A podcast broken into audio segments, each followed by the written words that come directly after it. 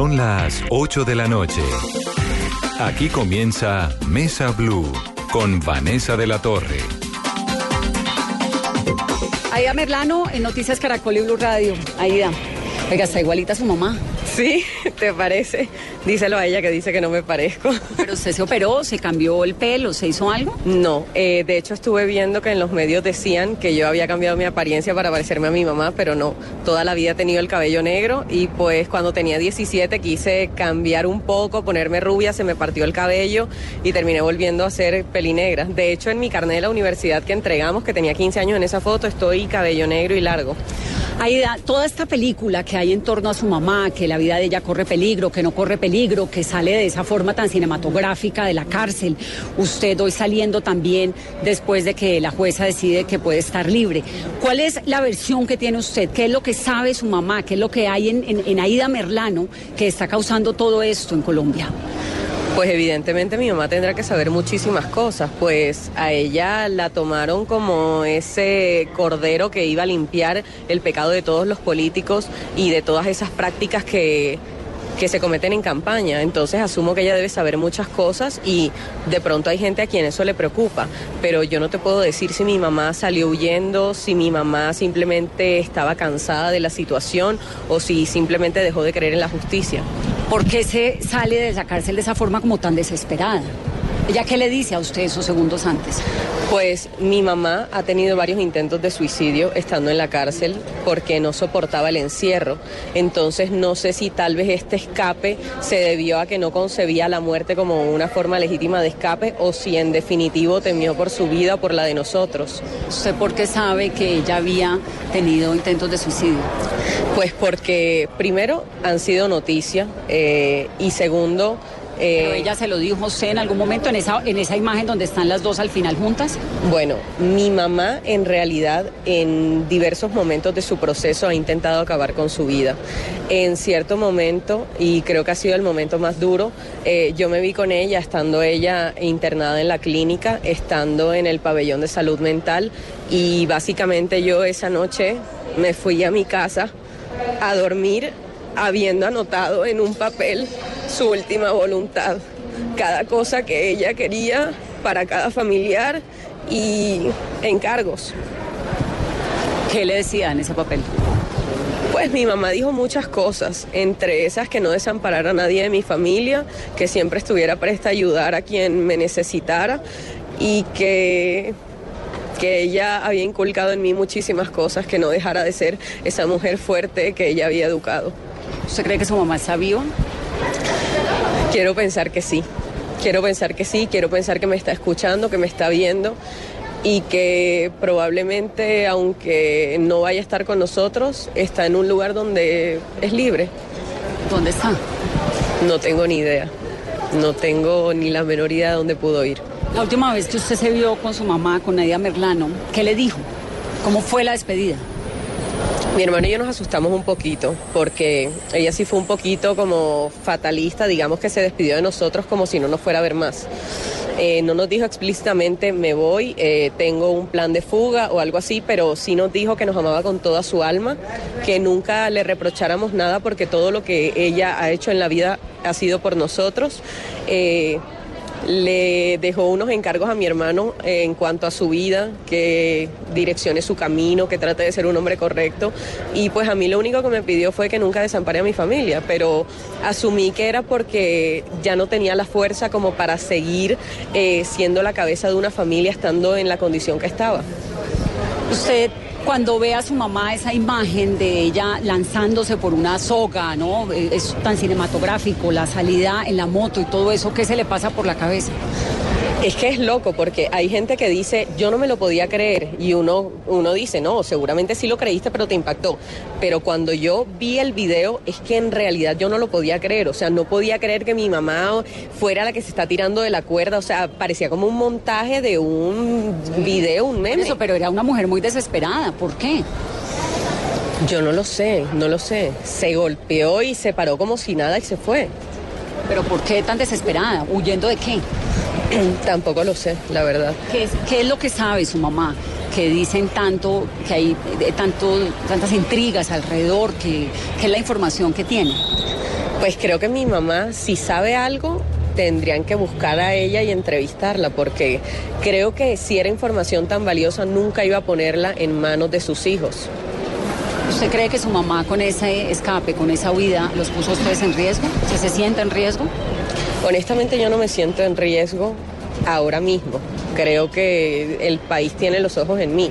Pero en el momento en que ella hizo eso, tal vez lo que pensó es que de cierta manera ella iba a estar mejor porque no iba a estar en la cárcel y tal vez nos iba a quitar a nosotros muchísimas preocupaciones. Tal vez el hecho de nosotros eh, verla libre o imaginarnos que está en un lugar mejor nos iba a dar cierta paz. Usted me decía hace unos momentos al comienzo de esta entrevista que su mamá sabía o tenía información tal vez de cómo era que funcionaban los votos, cómo era que funcionaba la política.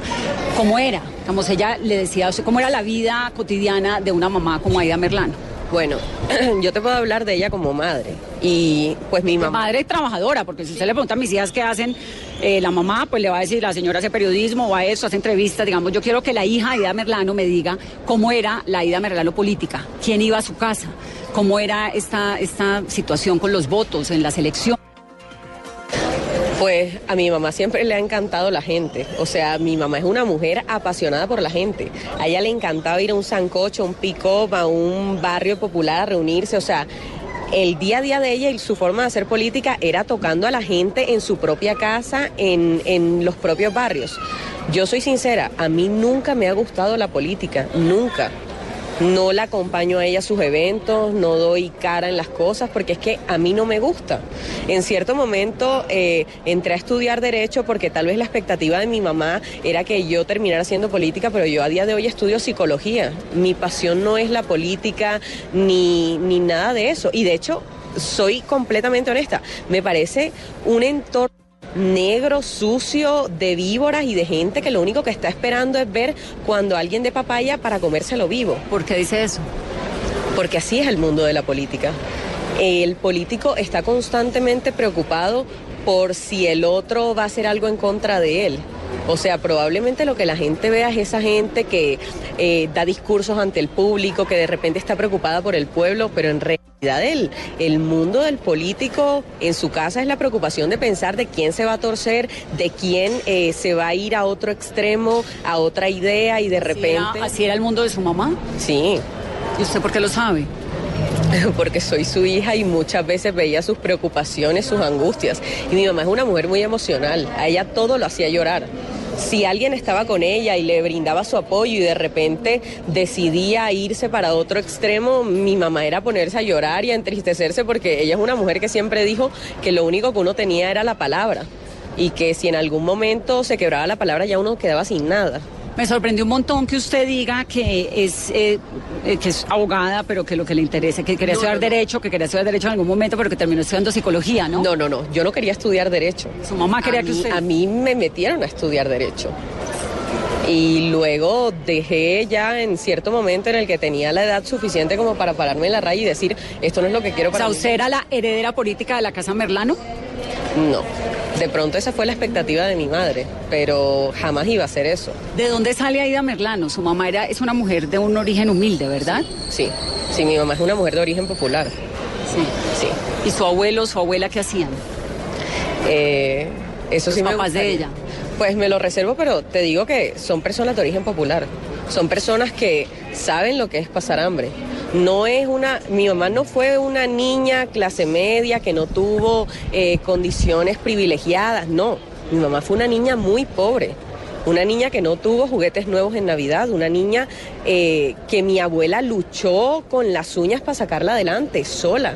Una madre soltera admirable. ¿Y en qué momento comienza esta escalada política en la vida de Aida Merlano? ¿De la mano de quién? Bueno, yo creo que eso ya sería para otra entrevista. No, estamos en esta. Yo creo que... ¿Cómo llegó su mamá? Uno se sabe la historia de la mamá. ¿Cuál es la versión que usted tiene de la construcción de esa figura que es una baronesa electoral que se llama Aida Merlano? Sí, pues en realidad creo que obviamente hay mucho para decir, pero yo sí preferiría ya como que aquí concluir la entrevista y más bien dejar eso para otro momento y otra historia. ¿Por qué no le gusta hablar de eso si ha hablado tan tranquila de las otras cosas? Porque sí creo que es un tema bastante extenso y sí me gustaría tomarme otro momento para hablar precisamente de las cosas. Pero todo lo que dicen de Aida Merlano, que fue el amante de algún político importante de la costa, que terminó siendo, bueno, es la única política que ha terminado condenada a 15 años de cárcel por compra y venta de votos, pero con seguridad no es la única que ha comprado y ha vendido votos. No, no seguramente no. No, claramente es una práctica que mucha gente hace. Solamente que uno no puede salir públicamente a acusar a nadie de nada sin tener las pruebas y tampoco meterse en ese tipo de cosas. ¿Usted cree que a su mamá la traicionaron el día que le llega el CTI, que le llega la fiscalía a lo que se llamaba la Casa Blanca de la campaña? Por supuesto que sí. Hay videos donde se ven a policías sacándose certificados electorales de la chaqueta, poniendo armas en gavetas. O sea, alguien evidentemente que le tiene mucha rabia tuvo que estar detrás de todo eso. ¿Quién? No sé, la verdad. Pero hay algo que sí quiero decir y es que sobre todas las especulaciones y sobre todas las cosas que se dicen, yo en algún momento voy a salir y voy a decir toda la versión y créanme que va a ser la verdad de las cosas. Y con la frente en alto y, bien parada en la raya diré muchísimas cosas. ¿Por qué espera? Porque creo que ahora mismo no es el momento. Yo siempre he sido clara con eso. Yo estoy dispuesta a dar la entrevista que sea, pero no quiero saltarme el conducto. Quiero primero acudir ante la justicia y luego ya pues salir a hablar públicamente. Esa es la razón por la cual no entramos en el detalle de por qué, qué le dice ella en el momento en que se va a tirar por la soga. Lo que pasa es que ella tampoco es que la tenga enfrente y se vaya a tirar ya con la soga. Lo que ocurre es que ella se despide de mí, me dice algo y ya posterior a que yo salgo es que ella se tira. ¿Pero usted sabía? ¿Ella se despide? No, no, no. Es que ella jamás me dice nada. Pero usted la ve ahí, hay una ventana ahí. Claro, pero es que nadie se va a imaginar que hay una ventana, se va a tirar. O sea, en ningún momento yo me esperé que ella se fuera a tirar. De hecho, yo salgo del edificio, yo cojo el ascensor, bajo, aproveché que había un lugar ahí y compré un agua micelar. Este, o sea, yo no salí huyendo del edificio.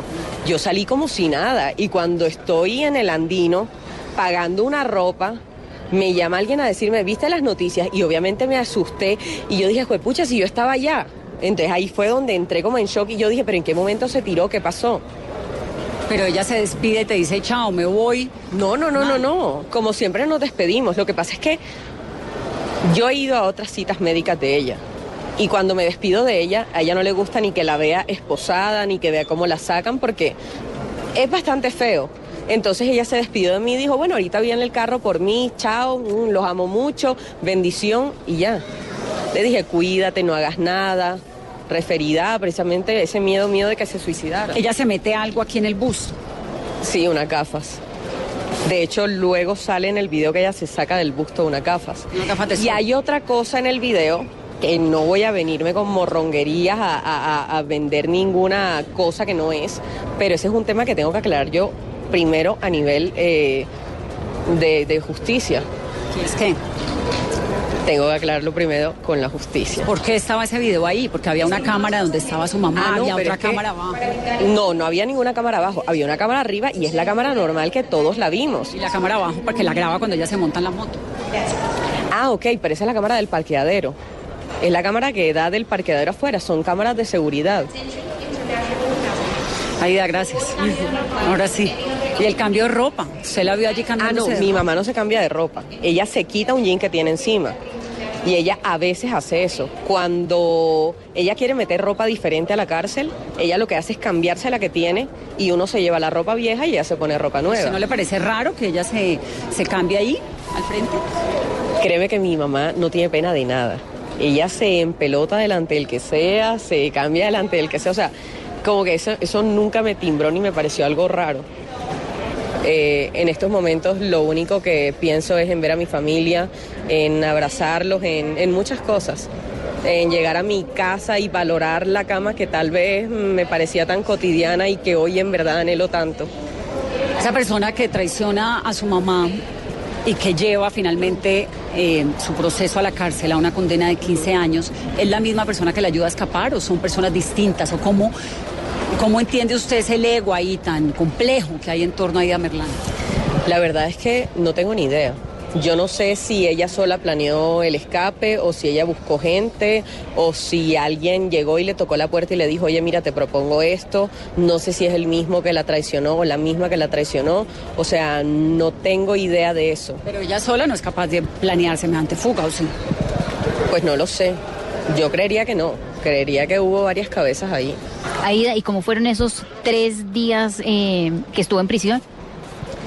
Bueno, eh, incómodos, obviamente, pero creo que a pesar de lo duro que fue todo, eh, conté con suerte de encontrar gente maravillosa, porque en donde estaba había gente muy linda, muy amable, muy empática, que todo el tiempo trataron más bien de hacer chistes sobre lo que estaba pasando y a uno así se le pasa el tiempo más rápido.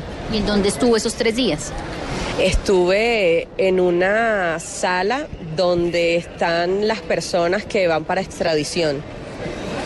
Estuve ahí. Eh, es un lugar mixto. ¿Y su hermano tuvo contacto con su hermano en esos tres días de prisión o ninguna comunicación? No, honestamente no sé nada de mi hermano. Con nadie de su familia, además no tiene celular, o si está incautado. No, pero adentro habían unos teléfonos, eh, entonces uno con un pin llamaba y logré comunicarme con mi tía. Y ahorita llega y viaja, llega a su casa y ¿qué va a hacer? ¿Su vida ha cambiado? ¿Qué piensa hacer? Yo quisiera pensar que mi vida no ha cambiado. O sea, yo creo que mañana es que me daré cuenta cómo son las cosas, porque yo lo que creo es que me voy a ir, me voy a acostar en mi cama, luego me voy a levantar y voy a seguir con mi vida como si no hubiese pasado nada y pues ya mirar qué pasa en el día que me haga como caer en cuenta de que tal vez no es igual. No es igual porque no tiene a su mamá. Pero no la tengo desde que está en la cárcel. Hace 15 días. Una No. semana. No, mi mamá no está conmigo hace año y medio. Mi mamá está en la cárcel hace año y medio y créeme que no hay un día desde que mi mamá está en la cárcel que yo diga que he sido feliz o que he estado tranquila y eso no significa que ahora vaya a estar feliz, solo significa que por lo menos ahora tendré la leve esperanza de que ella esté en un lugar y que sea libre. Pero digo, estuvo pudiendo hablar con ella hasta hace 10 días, ¿no? Sí, así es. Pero hablaba con ella y, y era todo el tiempo sentir esa angustia de ella, esa, no sé, era colgar con ese sinsabor de todo. ¿Ella qué le decía de la cárcel? ¿Usted supo que ella estaba planeando algo? ¿Qué le, No. qué le decía? Además de que estaba, me dijo al comienzo que estaba deprimida, ¿no? En la cárcel. Sí. Usted es psicóloga. ¿Ella Sí. estaba mentalmente bien para eh, eh, cuando se escapa de esa manera? Pues yo no puedo decir eso primero porque no estoy graduada de psicología, estoy estudiando. Segundo, eh, no sé, no, que creo que eso va en contra de la ética diagnosticar a un familiar o, o hacer ese tipo de análisis, pero mi mamá estaba muy triste en la cárcel y creo que cualquier persona eh, pensé que sí iba a escaparse, pero por otra vía, y era el suicidio. Eso era lo que usted pensaba. Sí. Y, por ejemplo, va a intentar buscar a su mamá, comunicarse con ella, o si la está escuchando en este momento, ¿usted qué le diría? ¿Cuál sería el llamado? ¿Que se entregue a las autoridades o que siga eh, perdida? No voy a intentar contactar a mi mamá. Eh, si ella llegase a intentar contactarme, le colgaría por su seguridad. Y no le hago ningún llamado a que se entregue. Creo que no es deber de nadie eh, tomar decisiones por la familia o por quien sea y decirle o obligarlo a que viva una cosa que no quiere vivir. Si ella se escapó es por alguna razón y no soy yo la encargada de decirle, oye mamá, ven a sufrir y ven a este infierno.